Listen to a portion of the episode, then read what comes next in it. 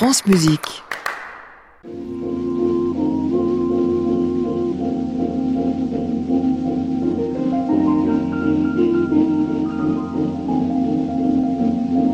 tout le jour, toute la nuit. Rien que toi, toujours, toujours, j'en suis ébloui.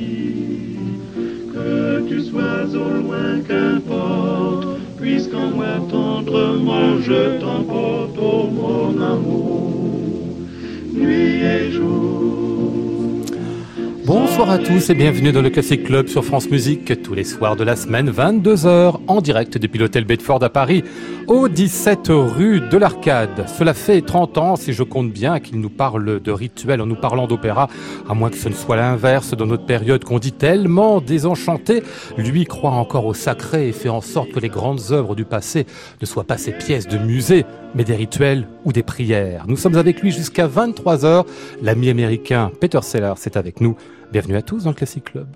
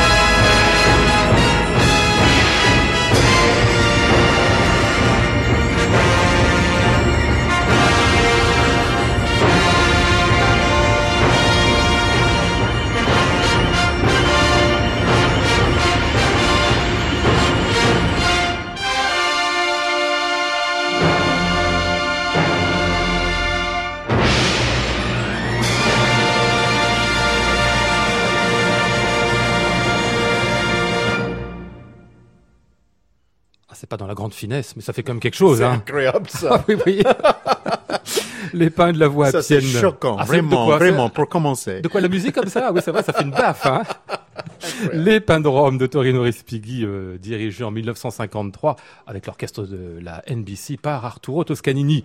Euh, bonsoir, euh, Peter Sellars. Bonsoir. Merci de venir nous voir salut, à l'hôtel. Bedford. Ravi de vous recevoir ici pour parler. Ben tiens, on va commencer avec euh, Toscanini. J'ai lu quelque part que lorsque vous aviez 5 ans, 6 ans, votre premier grand contact avec la musique, c'était de diriger le, le tourne-disque, Oui, particulièrement les quand orchestres de j'avais 5 Toscanini. ans, ma, ma, ma père m'a fait une baguette. J'avais un petit euh, podium et j'ai j'ai dirigé, bien sûr, les, les symphonies de Beethoven surtout, Ah oui, mais avec l'aide de Toscanini. ah, c'est ça. Euh, il était un bon assistant à l'époque. non, j'étais fou de la musique classique. Puis avec, avec les Beatles, j'ai oublié le- la musique classique complètement. puis on est dé- déplacé à, nous sommes déplacés à Californie. Et dans en 69, j'ai fait, je faisais partie des, des, des démonstrations contre euh, la guerre de, de Vietnam et, et- et toutes les manifestations. Mais aussi, on a assisté à le dernier concert de San Francisco Symphony de- dirigé par Joseph Cripps. Ah oui. Et c'était Beethoven, de nouveau. Et ça m'a étonné. Et OK, j'étais, j'étais complètement euh, drogué par la musique classique de nouveau. Ouais. Et drogué par la radio un peu, parce que vous avez fait les deux. Vous avez fait mon métier pendant un temps, quand vous aviez 20 ans. Oui. C'est ça, hein? Oui, j'étais classical music director du, du radio public euh, aux États-Unis quand, quand j'avais 16 ans.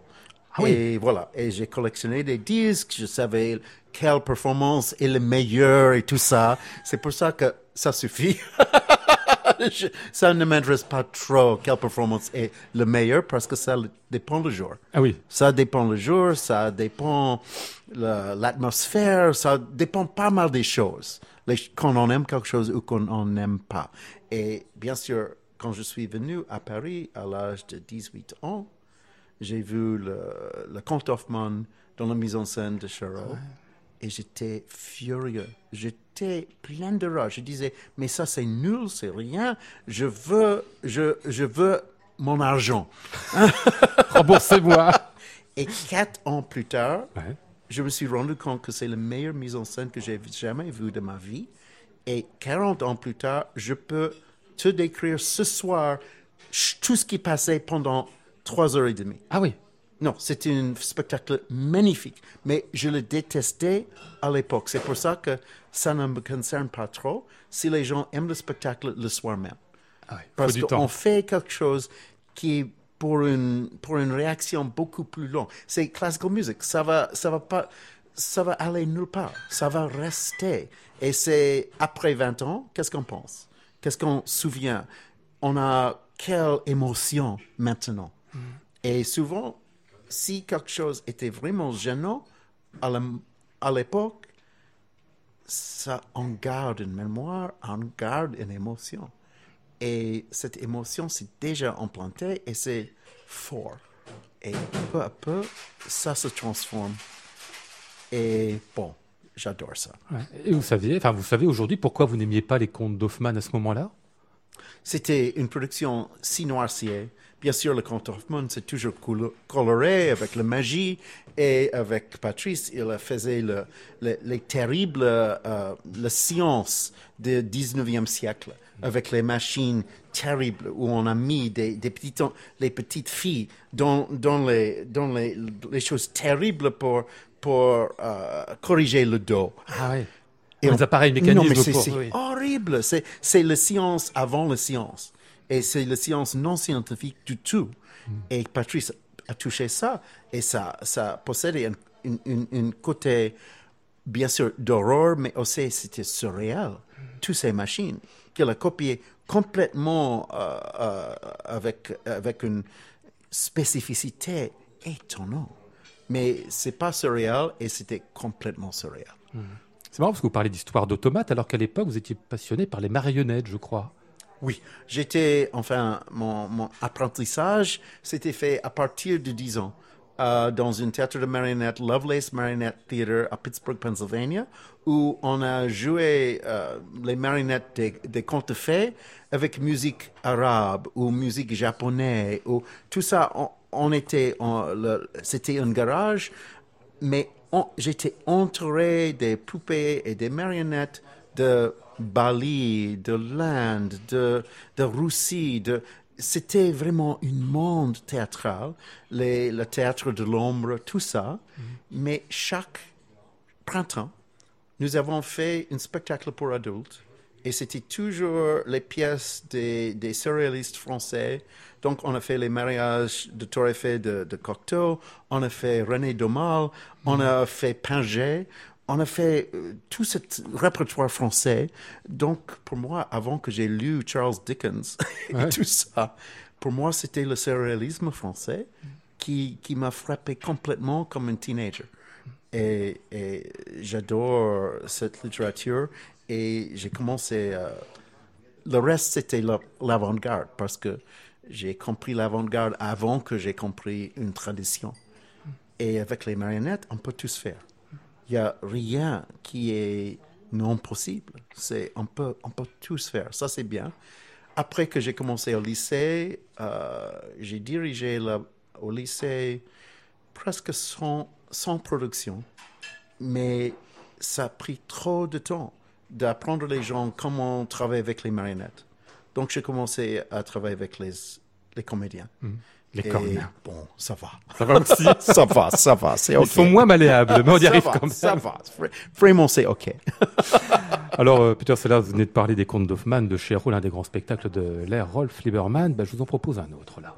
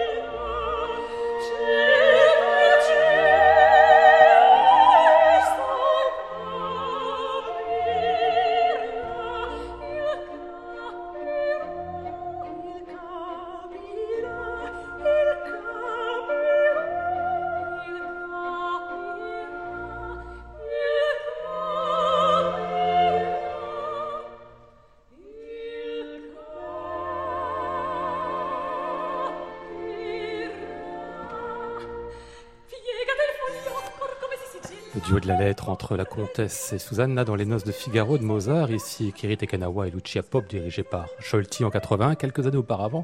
Le même Scholti dirigeait à Paris euh, des noces de Figaro célèbres, à partir de 73, c'est mise en scène par euh, Giorgio Strehler. Et euh, il se trouve que vous arrivez à Paris à cette époque-là, euh, Peter Oui. Sellars. Vous l'avez vu ce spectacle?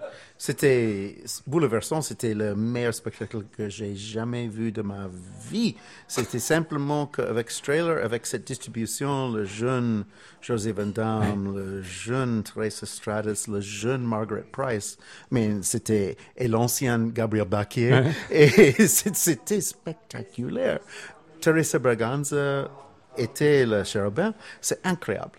Et chez Strahler, c'était vraiment un une, une, une travail d'équipe.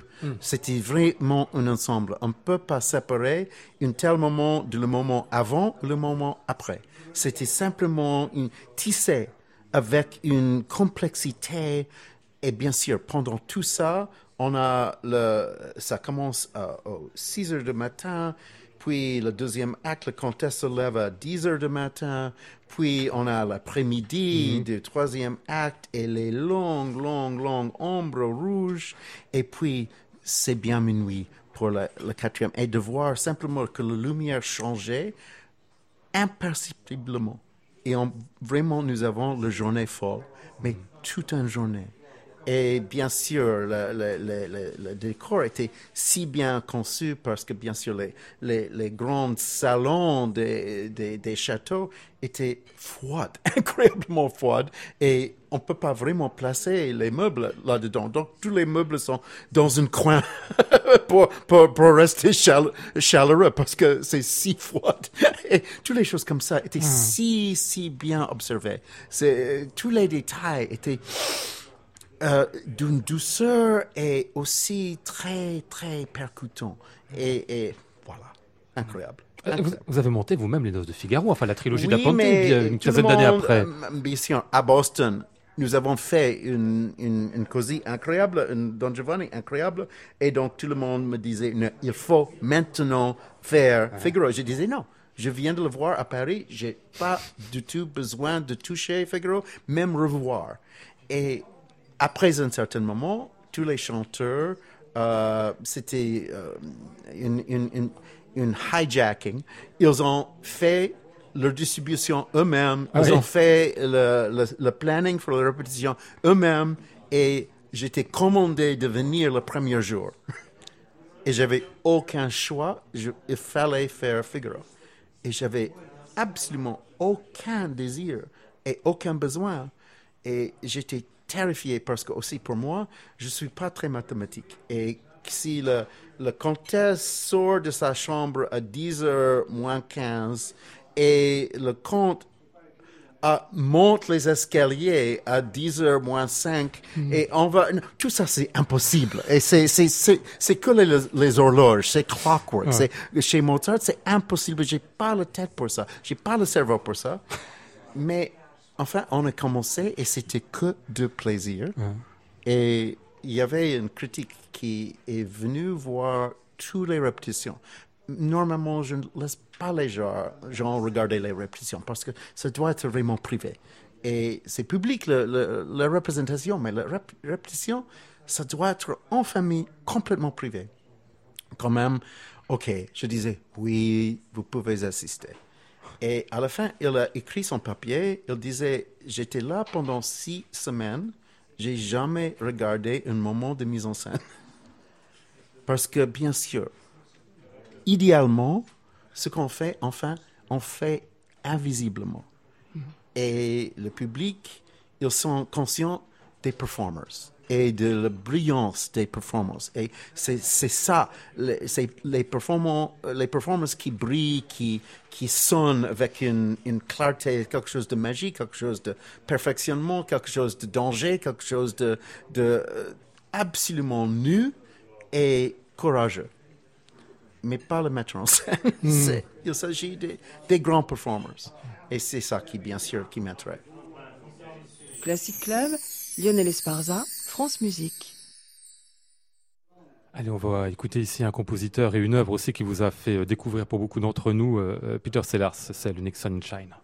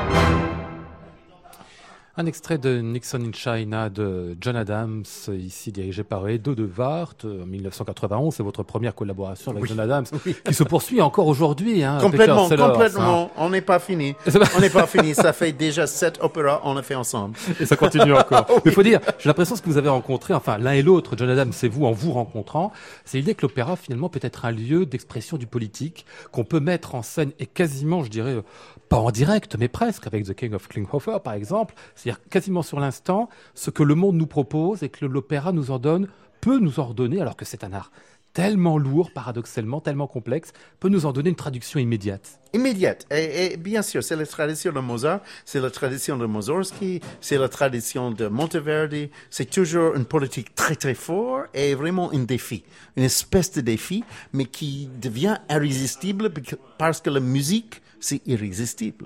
Et c'est comme ça que Figaro était, bien sûr, euh, on ne pouvait pas résister ça, et c'était pour ça que les performances étaient complètement supprimées.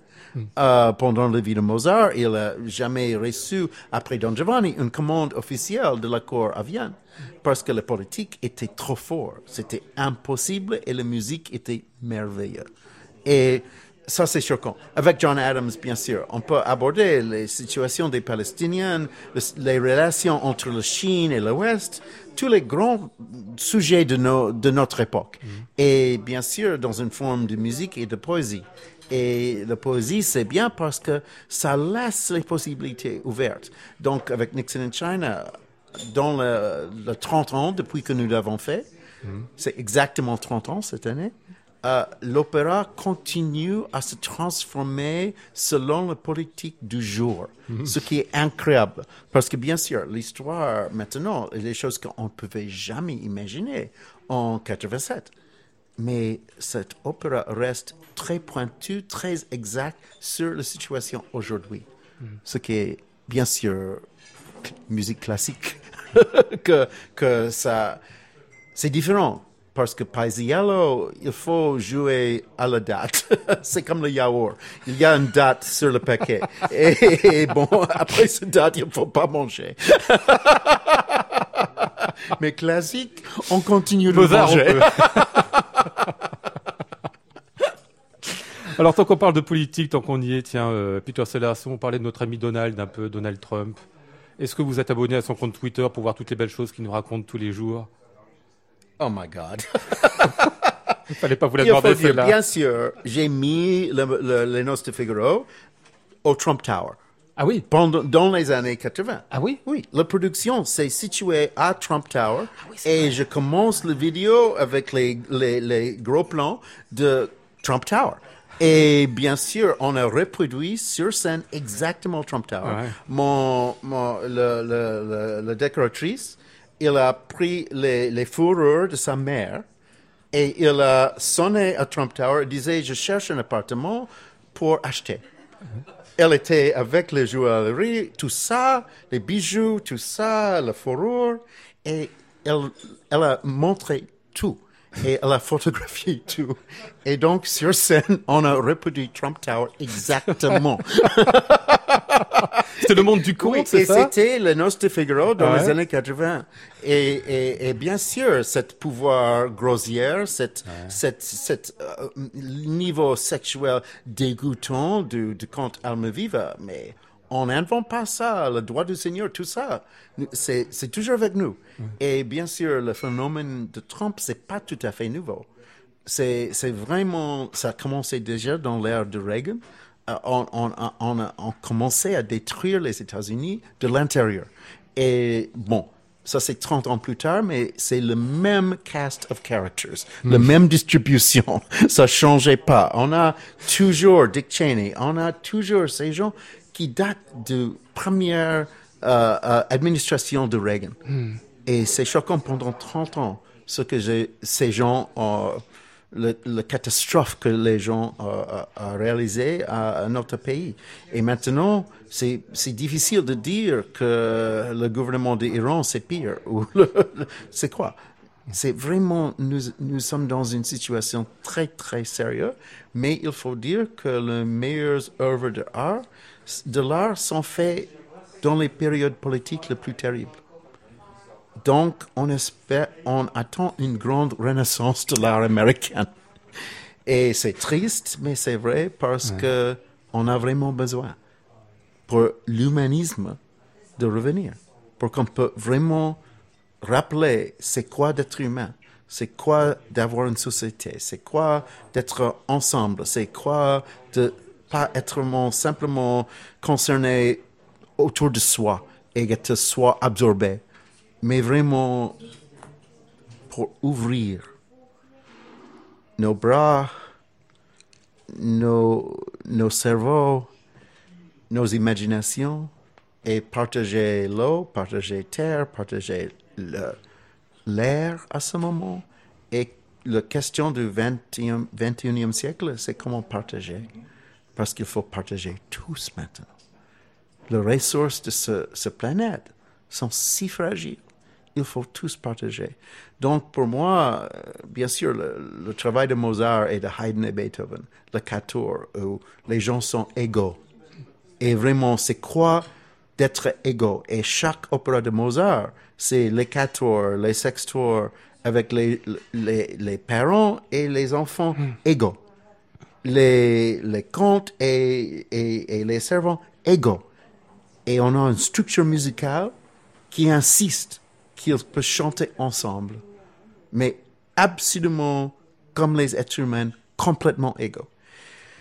Donc ces opéras deviennent très importants en ce moment. Et l'année prochaine à Salzbourg, je reprends Mozart, un des grands, grands quatuors, le Idomeneo, mais comme une histoire de climate change. C'est les océans enragés, furieux, qui maintenant ont leur revanche. Et c'est les océans qui disent il faut changer comme on vit maintenant. Et les océans témoignent que quelque chose doit changer. Et bien sûr, avec Mozart, qui, qui l'a écrit à, l'âge de 23 ans, c'est une histoire que, que Neptune lui-même insiste que l'ancien régime et administration démissionnent et se- sera remplacé par la nouvelle génération. Et voilà. On peut entendre les, gros, les grosses vagues, les hurricanes, et c'est le moment.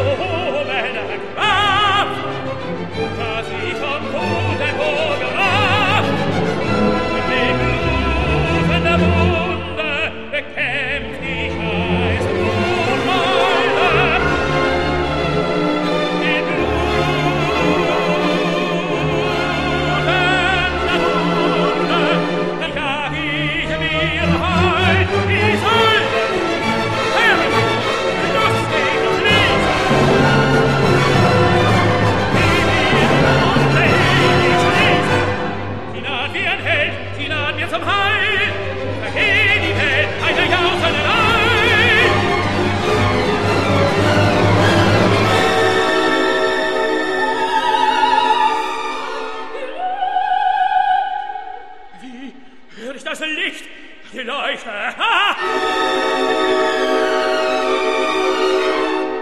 Die Leuchte verlischt zu ihr, zu ihr.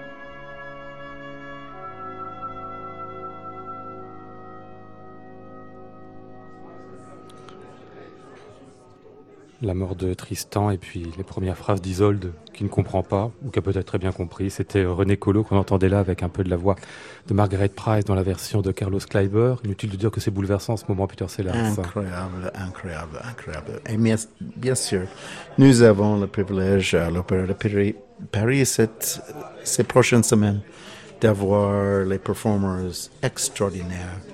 Un début, Martina Serafin, Ouais. incroyable comme Isolde. Tendre, tendre, tendre, intense, profonde, une, une grande soif spirituelle. Et bien sûr, Andreas Schrager, qui, qui chante avec une force, une joie, une, une, une bonheur de l'intérieur qui est même plus étonnant quand il est dans une douleur insupportable Comme au moment de cette mort, par exemple. cette mort. Incroyable. Et ce qu'il fait sur scène, sa façon de chanter l'extrait que nous venons d'entendre, c'est, on n'a jamais, jamais eu une telle chose. Alors, ce qu'on a eu en revanche déjà, cette mise en scène de Tristan et Isolde de Richard Wagner que vous nous avez donné en, en 2005 avec Bill Viola. Euh, cette fois-ci, à partir de demain et jusqu'au euh, 9 octobre, ce sera Philippe Jordan euh, qui euh, euh, dirigera ce Tristan Qui a et Isolde. maîtrisé cette partition d'une façon incroyable. Le, le, le son de l'orchestre de Paris, c'est, euh, cette, cette, euh, l'orchestre de l'opéra de, De Paris, c'est incroyable. Ouais. C'est, c'est une force incroyable. Et les détails euh, soulignés par Philippe, c'est, extraordinaire. C'est un spectacle qui a 13 ans d'âge, donc qui a déjà été repris. C'est en train de devenir finalement comme les Noces de Figaro de Strehler, dont on parlait euh, tout à l'heure, euh, Peter Sellers. C'est en train de devenir un classique, en fait. hein. Une œuvre qu'on reprend et qu'on reprendra longtemps, sans doute. Oui, je crois que ça fait partie de, des- des- des meilleurs moments de l'Opéra de Paris, d'une certaine façon, parce que on a réuni des gens si extraordinaires. D'avoir euh, les chefs comme Essapaka, comme Philippe, Salonen, déjà, début. c'est extraordinaire. On a eu des distributions absolument extraordinaires et cette semaine, ça continue. Et, et on a les, les gens très différents que, que les distributions au début. Donc, on a les parfums, les, les, les, les émotions complètement différentes que, que 2005. Mais aussi le travail de Bill Viola. Maintenant, c'était l'art contemporain il y a 13 ans. Maintenant, c'est du Louvre. C'est, maintenant, c'est classique. C'est quelque chose, on voit, on peut voir la période, on peut voir le moment où c'était fait. Mais maintenant, il y a assez de temps qui est écoulé et on, on regarde différemment maintenant. Et on, on, on, on est conscient de beaucoup des choses très tristes, très touchantes, qu'à l'époque n'étaient pas marquants. Et maintenant, c'est aussi la technologie, ça a changé. Et donc, les images peuvent être beaucoup plus euh, brillantes. Mieux défini, peut-être aussi. Oui, mais par contre, maintenant, on peut illuminer les chanteurs beaucoup mieux parce que ça, ça, ça, ça, ça fait pas, euh, euh, ça va pas blesser l'écran. Donc maintenant, l'équilibre, c'est différent entre les images et les êtres humains. Et, et maintenant, c'est pas simplement une, une lutte entre les deux, mais ils partagent l'espace d'une façon vraiment extraordinaire. Et on peut voir cette, cette pas, pas même drame, cette méditation en bas et une rêve qui déroule au-dessus. Et là, on touche la musique de Wagner. C'est pas simplement un opéra Does the guy get the girl? C'est, vraiment, c'est autre chose. et, et, et c'est une, si quelqu'un dans votre famille est mort, si on a vécu un décès dans la famille, on était là pendant les heures, les jours, les semaines. Cet opéra, ça parle. Ça parle de les plus grands moments de nos vies. Et c'est pas un opéra, c'est autre chose, c'est autre chose. Et bien sûr, pour Wagner, c'était les, à l'époque, c'était les premiers textes bouddhistes qui apparaient euh, euh, en Europe, en allemand, les, les traductions de Max Muller. Et sont pas compréhensibles même aujourd'hui, mais Wagner, il a, ça lui a frappé. Il a cherché pour un bouddhisme sans bouddhisme comme il faisait toujours dans ses opéras, une, quelque chose de chrétien sans Jésus-Christ. Et, et, et, et, mais il, il a vraiment cherché quelque chose dans sa vie, sa vie pénible, sa vie terrible, sa vie dégoûtante. Mais il a cherché, cherché, cherché cette lumière dans toute son obscurité et tout son rage et tristesse et tout ce qui était mauvais chez lui. Et donc, la musique, ça reste une, une, une, un témoignage à la profondeur d'une recherche du bien par quelqu'un qui chaque jour sait pas ce que c'est le bien. Donc on peut voir l'intérieur des gens difficiles. Et bien sûr c'est difficile, mais bien sûr ça donne aussi une musique qui casse le cœur, qui casse l'esprit, qui casse tout. Et jusque jusqu'aujourd'hui, ces accords, on est détruit par ces, ces trois accords euh, du Tristan. Donc, euh, non, ça c'est un privilège, un moment de nos vies. Mais grâce à l'Opéra de Paix, ce moment continue. À voir donc à l'Opéra de Paris côté Bastille jusqu'au euh, 9 octobre et à partir de demain, ce Tristan et Isolde de Richard Wagner, vi- mise en scène par vous, euh, Peter Sellars, avec euh, dans les rôles principaux Martina Serafine et Katerina Gubanova, Mathias Goerne, René Pape et Andreas Schager. Classic Club, Lionel Esparza, France Musique. Bah tiens, vous avez parlé du Christ. C'est pas lui qu'on va entendre, mais il va être question de lui quand même là.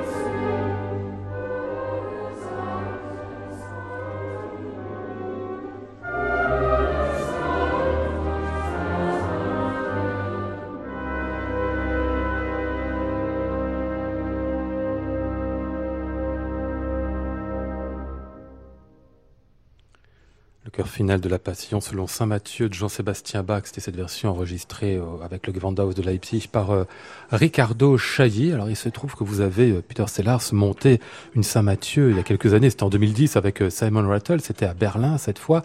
on va dire une Saint Matthieu mise en scène. Mais alors vous, vous aviez un sous-titre qui m'intéresse vraiment pour le travail que vous avez fait à ce moment-là, ritualisation. Comme s'il fallait nous dire, il ne s'agit pas de présenter une œuvre muséifiée du répertoire, il s'agit de retrouver ce que c'était à l'origine, c'est-à-dire fondamentalement une cérémonie. Une cérémonie, un rituel, et un rituel très humain où les êtres humains parlent entre eux. Et bien sûr, c'est Orchestre 1 qui parle, l'orchestre, qui joue pour l'Orchestre 2. Et c'est le chœur 1 qui chante vers le chœur 2 c'est une, une, discussion, un témoignage dans une communauté qui est complètement dévastée. Et là, après le, le mort de Jésus, et, et on le met euh, dans, dans le sépulcre, euh, dans son sépulcre, on imaginait une semaine avant qu'il va changer le monde. Et maintenant, il est un criminel et complètement on, met dans la poussière et on pleure. Et tout est fini à ce moment. Et on a la dernière prière que cet homme battu et torturé peut au moins dormir doucement. C'est incroyable, c'est incroyable. C'est une musique qui est, qui, qui, qui est avec une compassion et une, une tristesse inouïe. Et bien sûr aussi, la communauté, dans le processus de chanter ça ensemble, reprend leur force, leur direction, leur confidence, leur sens de mission. Parce que bien sûr, toute l'histoire, c'est que maintenant Jésus, il n'est plus avec nous. Et ça, c'est le point. Parce que c'est maintenant à nous. c'est à nous de marcher dans, dans, avec ses pieds et dans son chemin. Et on n'a rien qui, qui, nous, qui nous reste sauf son voix, qu'on entend toujours. Mais pour le reste, il faut que nous faisons ça dans nos corps et dans nos vies. Et ça, c'est la proposition de Bach incroyable, incroyable, et qu'il faut, c'est maintenant à toi, être Jésus-Christ, c'est, incroyable. Et cette, cette cœur, c'est bien sûr dévastant, mais c'est pas simplement ça. À la fin du cœur, on prend une nouvelle détermination de continuer, de continuer le travail de cet homme. C'est incroyable. Vous nous parlez de cela, euh, Peter Sellars, est-ce que cette religion dont on parle là, est-ce que c'est sacré? Je ne sais pas. Est-ce que la question de Dieu qui existe ou pas, elle se pose? Parce qu'on peut quand même là se dire, Jean-Sébastien Bach, il y croyait. Est-ce qu'on peut y croire aujourd'hui? Est-ce qu'il faut y croire? Tu sais, à mon avis, c'est pas, il faut pas parler en public de religion. Ça, c'est vraiment dégoûtant. Seulement les politiciens peuvent faire ça. à mon avis, la religion, c'est quelque chose privé et ça doit rester privé, à ça suffit. Et si c'est entre toi et ton Dieu. Mais pas nous. et donc, à mon avis, c'est pour ça que quand ça devient théâtral, c'est très gênant. Et c'est pour ça qu'il faut avoir quelque chose qui, qui n'est pas du tout théâtral. C'est une, c'est quelque chose de très privé et très, très modeste. Et même à ce moment, ce qui, ce qui me rend un peu triste de, notre système d'éducation maintenant, c'est qu'on veut produire les étudiants qui sont vite à répondre, mhm. avec une, une réponse définitive. Et ça, c'est, nous serons tous comme les politiciens. Un artiste commence son travail avec tout ce qu'on ne comprend pas, tout ce qui, dont on n'est pas certain. Et on pose les questions et vraiment chercher. comme une scientifique. C'est le même. Si on a déjà les conclusions, pourquoi on a cette hypothèse et cet expériment? C'est ridicule. Il faut simplement vraiment chercher et on fait des tests pour voir c'est quoi la vérité. Et c'est pour ça que le théâtre a été inventé. C'est une test. C'est un test de chacun de nous, de, de nos cœurs, de nos imaginations, de notre courage. C'est une petite test et c'est une soirée dans le théâtre. Et bien sûr, nous avons besoin un peu d'aide parce que nous sommes des, des êtres humains très fragiles. Donc, on a inventé musique.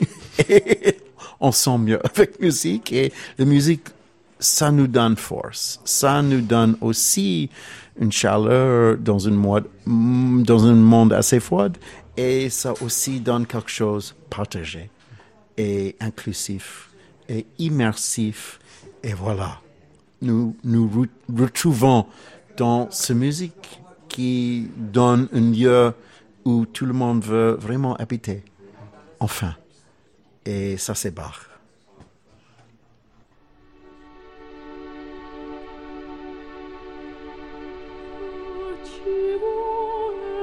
the ground.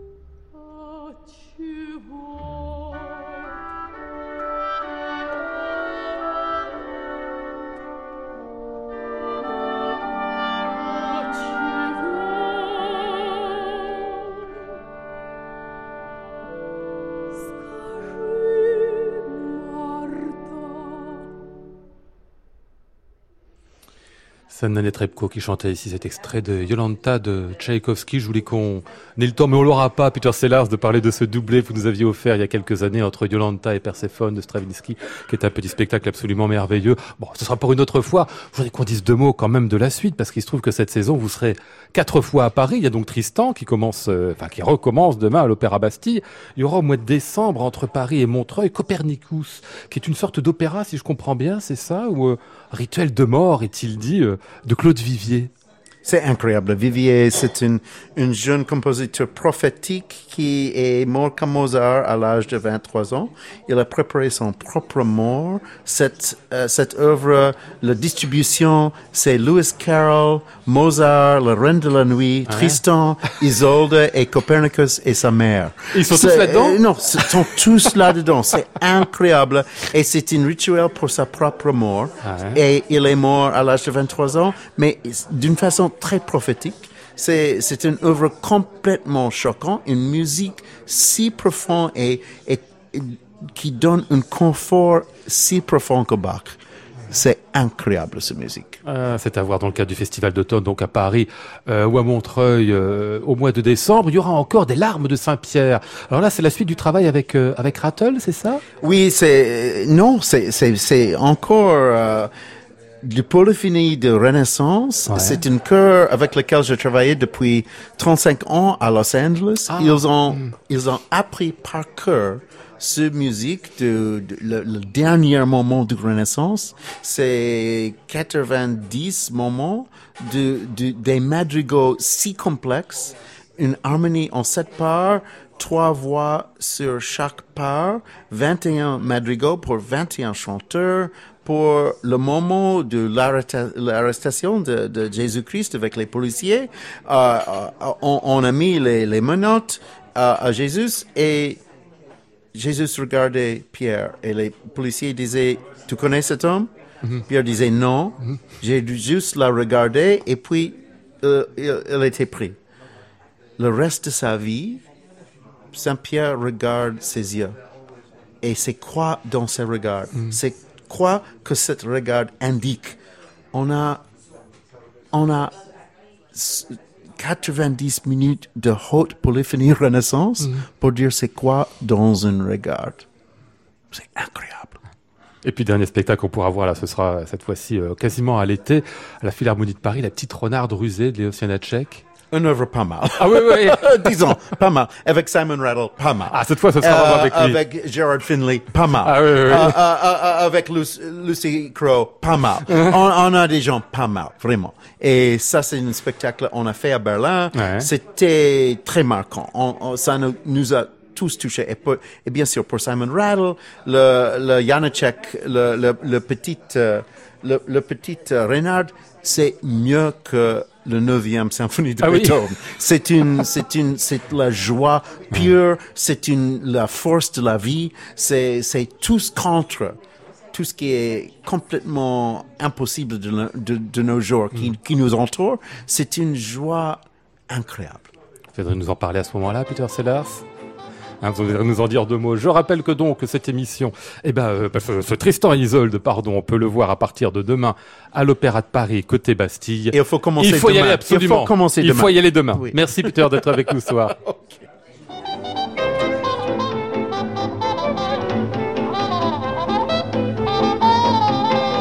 Nous étions ce soir avec Flora Sternadel, Maud Nourri, Antoine Courtin, Julien Bourdet et Laurent César. Voici le ciel peuplé de ces moutons blancs. Voici la mer troublée, spectacle troublant. Je vous retrouve demain. Mon invité principal sera Jean-Marc Luisada pour parler de Robert Schumann, mais il y aura aussi du live avec Mélodie Ruvio et Benjamin Valette.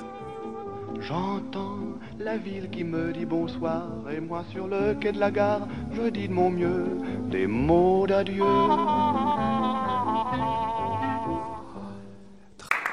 À réécouter sur francemusique.fr.